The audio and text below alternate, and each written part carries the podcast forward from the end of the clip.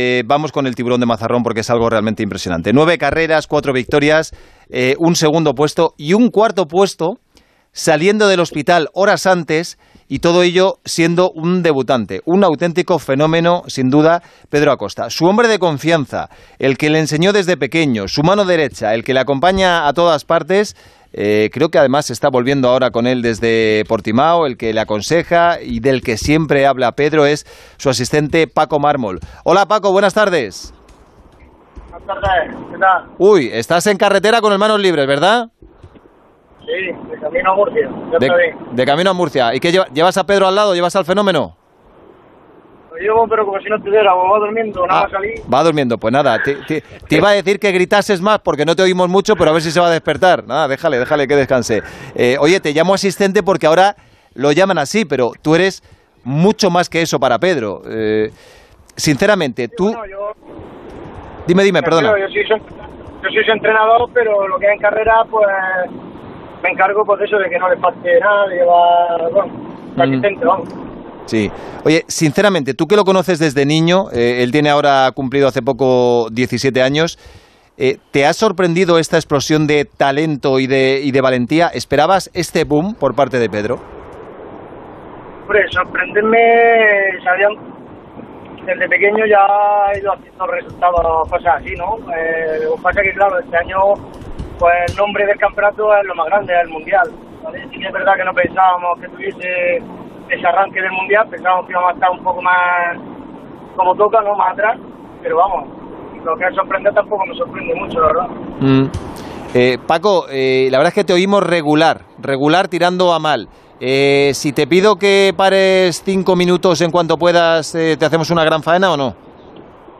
Eh, bueno, me puedo poner el móvil, si me pasa la denuncia la pagamos media. No, no, no, no, por eso te digo que pares, no, no, que te pongas el móvil, que te pongas el móvil, no, a ver si No. luego nos mandan la multa a nosotros. No, no te, no, no te preocupes, espera.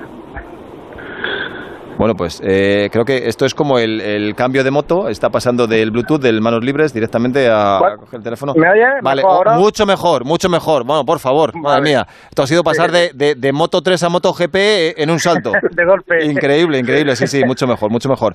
Vale, pues nada, ten cuidado, ten cuidado y mira recto y, y nada, no... Si, si No, ves no que, te preocupes. si no ves que hay algún peligro, me, avisa. me ha orillado, no, me, Sí, me ha orillado. Ah, vale, perfecto. Pues mira, ahora sí, las cosas eh, bien hechas. Oye, eh, Pedro llevaba una trayectoria magnífica en todas las categorías menores, pero claro, lo que está haciendo no es tirar la puerta abajo, es eh, pasarla por encima con un tractor. Realmente, Paco, ¿cuál era el plan con Pedro antes de empezar el Mundial? ¿Cuál era el objetivo real? El objetivo real era que cogiera experiencia y está ahí por un top 10, ¿no? Eh, sabíamos que algún podium podía caer, pero vamos, nada, cosas realistas, vamos, no tampoco es que pensáramos vamos a llegar y vamos a ganar, eso nadie lo puede decir, ¿no? Claro, pues que... Pero la verdad es que ya lleguemos a Qatar y se sintió bastante a gusto, bueno, la vista está, ¿no? Y ya pues la verdad que ahí nos sorprendió un poco, hostia, en la primera eh, ya está ahí, pero será la suerte, ¿no? De, pero bueno, se llegó la segunda, llegó la tercera y así hasta ahora, o sea que la suerte pues la hemos dejado un poco al lado, ¿no? Claro, eh, como tú dices, llega la primera carrera y hace segundo. Las tres siguientes las gana. Casi todas remontando, en una saliendo incluso desde el pit lane. Yo imagino que pensarías, eh, pero Pedro, chico, ¿qué estás haciendo? Eh, ¿La realidad os desbordó un poco la- las expectativas que teníais? Mm, Perdón, no te no, Digo ¿me que la pregunta? que, que si la realidad, lo, lo, lo que estáis viendo, desbordó un poco la- las expectativas, lo que pensabais al principio, porque me estás diciendo que al principio la idea era pues pelear ahí en el top 10, algún podio, y de repente, claro, llegan las cuatro primeras carreras y os encontráis tres victorias y un segundo. Sí, claro, nos rompió entero, claro, de hacer un año de aprendizaje, intentar coger experiencia, ya pensar en ganar en el Mundial, pues mira si nos la rompió entera, Mm. cambió la mentalidad entera. Claro, pero ¿y, y cuál ha sido la clave para eso? Es decir, eh, Pedro empieza el Mundial siendo un debutante y de repente se convierte en el piloto revelación no de Moto 3, sino de todo el Mundial. Es decir, eh, cu- ¿cuál es la clave? Aparte de que tengáis una buena moto, eh, yo creo que incluso en categorías menores él no tenía el dominio que demostró en el principio de temporada del Mundial. Hombre, la clave yo pienso que está, aparte de que él tiene siempre, la mentalidad de Pedro es siempre de más, no se conforma con poco, el entrenamiento que hemos hecho en pretemporada ha sido, yo creo que ha sido el año que más hemos entrenado. Días de descanso hemos tenido pocos, por no decirte ninguno, y pues bueno, al final pues, han salido los resultados. El Mm. trabajo al final puede dar su fruto.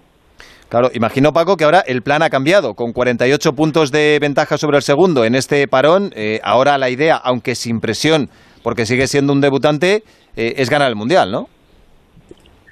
Hombre, la, sí, hombre, la idea es esa, pero queda mucho mundial todavía, ¿no? Es como, esto al final son carreras. Y la carrera hasta que no cruza la línea de meta no puedes decir he ganado, ¿no? Mm. Pueden pasar muchas cosas, pero claro, el objetivo ya sí que pensamos en ganar el mundial, estaría bien. Sí, sí. ¿Por qué nos vamos a engañar? No, en camino está, en camino está desde luego. Fíjate, una cosa que me llama la atención de él, bueno, me llama la atención todo, igual que a todos los seguidores de- del motociclismo, pero es su mentalidad. En Asen lo atropella una moto el sábado, la de Ricardo Rossi, pasándole literalmente por encima. Tiene que ir al hospital, pasa la noche en el hospital, le dan el alta el domingo, remonta, acaba cuarto y además dice que pide perdón por no haber hecho más. Eh, eso es de, de ser un tipo sí. netamente ganador. Nah, ese, ese es Pedro, siempre es así. Mm. O sea, de No. hecho, las tres últimas vueltas eh, estuvo a punto de retirarse porque ya no aguantaba el dolor. Pero pensó en el equipo, pensó en mí, pensó en todo el entorno y al final, por orgullo propio, pues dijo, bueno, vamos a tirar como sea. Mm. Y al final, pues bueno, pues acabó cuarto. O sea, ¿tú crees que lo normal, eh, a lo mejor cualquier otro piloto se habría retirado? Es lo más normal, ¿no? Cuando uno está así, decir, pues me salgo, ¿no? No es la primera vez que se ve. Sí. pero bueno, y al final eso depende de, de cada uno. Sí que es verdad que yo después le dije, no, le eché un poco así, como diciendo, tío, lo primero es la salud, ¿no? Si te encuentras mal y ves que el dolor te... Una retirada a tiempo va a ser una victoria. Es que fíjate, bueno. aca- acaba reventado de dolor. O sea, imagino su final de carrera cómo debió ser y además se baja de la moto y pide perdón. O sea, eso es lo que resulta realmente incomprensible. Pero como tú dices, eh, así es Pedro y lo vamos conociendo poco a poco. Él es un gran frenador, eh, es un gran competidor en el cuerpo a cuerpo, también lo hemos visto. Es muy ambicioso, pero si tuvieras que destacar una sola, ¿cuál dirías que es su gran virtud? Su gran virtud, yo diría que la frenada.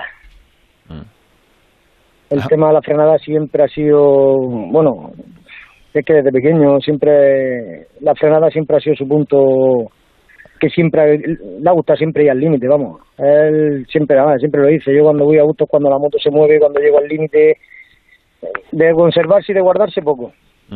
Eh, en esto de, de las motos y, en cualquier orden de la vida, lo de las comparaciones siempre son malas, pero eh, cuando te comparan eh, para lo bueno con alguien como Mar Márquez, eh, pues hombre, dices, eh, es un elogio y un halago. ¿no? No significa que Pedro vaya a llegar a, a ese nivel, obviamente, porque estamos hablando de uno de los mejores pilotos y no el mejor de todos los tiempos, pero, eh, por ejemplo, eh, en eso de la frenada, eh, ¿crees que Pedro tiene, tiene un cierto aire a Marc, por ejemplo? Sí, se podría decir que sí, ¿no? Si lo dice, lo dicen todo el mundo, pues será así, ¿no? Oye, pero y- y vamos, ya- pienso que es muy que la comparación lo, lo malo es que sí que es verdad que nosotros tampoco hacemos mucho caso a todas esas cosas no mejor, mejor. pero que de primera ya compararlo con un nivel como un Márquez pues Sí, sí. sabes si te puede llegar a afectar de alguna manera no Bueno, esperemos que no, y para eso estás tú, que, que imagino que eres un poco su pepito grillo, el, el que le, le- pone los pies en el suelo si alguna vez se levanta demasiado. Oye, ¿y algún defectillo que tenga que corregir? Algún defectillo que tenga que corregir en nivel de gestionar carrera o Sí, sí, sí, ¿a ¿en qué en, en qué le insistes más, por ejemplo? Claro, eh, eh, es difícil decirle a alguien que, que corrija algún defecto cuando le saca 48 puntos al segundo siendo un debutante. Sí, no, pero al final siempre siempre tenemos cosas que mejorar, ¿no? Y Pedro, el fallo que tiene de siempre, que siempre es muy impulsivo, ¿no? Él tiene que ir siempre delante, a veces las carreras pues hay que saber gestionarlas, ¿no? Ahora mismo el tema con los circuitos de mucha recta, eh, tiene que saber gestionar muy bien la posición de la última vuelta, el tema de los rebufos, eh, ¿sabes? Esas cositas, igual Mm. que en los entrenamientos, en los libres, en los cronos, él va tirando, va tirando, pero al final todo eso tiene su estrategia, ¿no? No es llegar y decir, lo doy todo. Al final tú lo das todo y el que viene por detrás te lo ha quitado. Mm. Eso es lo que le falta un poquito. Bueno, pues siempre, siempre todo el mundo tiene algo que mejorar, incluso Pedro Acosta. Eh, aprovechando que es la primera vez que, que nos atiendes y que además has parado, eh, te vamos a someter a una rueda de prensa muy rápida y, con esto ya te dejamos. A ver, Chechu, ahí tienes a, a la mano derecha de- del gran Pedro Acosta. Y además del que siempre se acuerda, como bien decís, en todas sus intervenciones, me parece muy loable y, y la Siempre, admiración que siempre le tiene, yo creo que él, es, ese respeto mutuo que se tiene y, esa admiración que tiene también a, pues eso, a su asistente o a su hombre de confianza.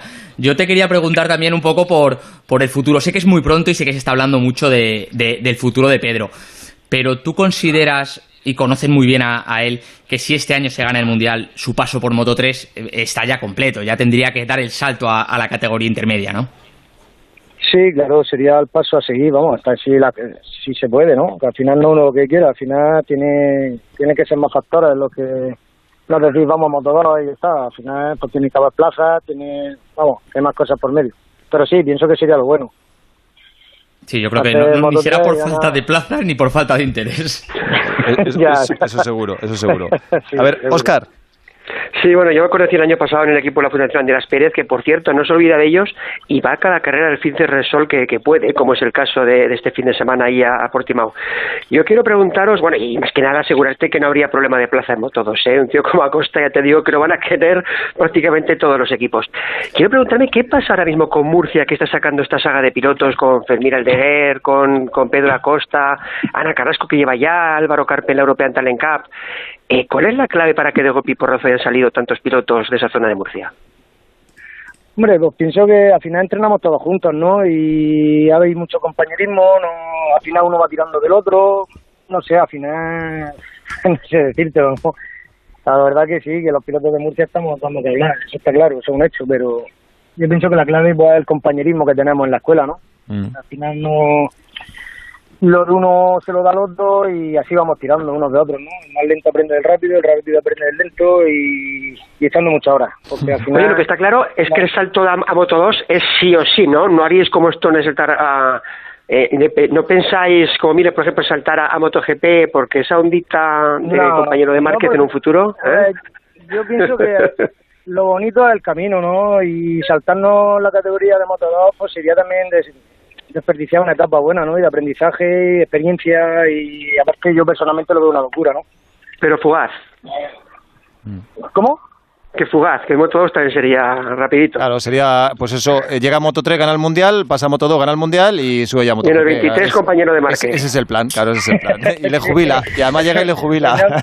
Sí, soñando un poco sería la perfecto, la verdad, pero bueno. Qué, fácil es todo haciéndolo así, ¿eh? Sí, sí, Me juego un arroz a que en el 23 es compañero de Márquez. Vamos a ver si es verdad no. No, te, juegues, no, te juegues tanto. No, no, te diría, yo no te diría que tal, pero vamos, no pondría la mano solo. Sí, que, que, luego, lo, si pierdes, hay que pagar, Oscar. A ver, Víctor.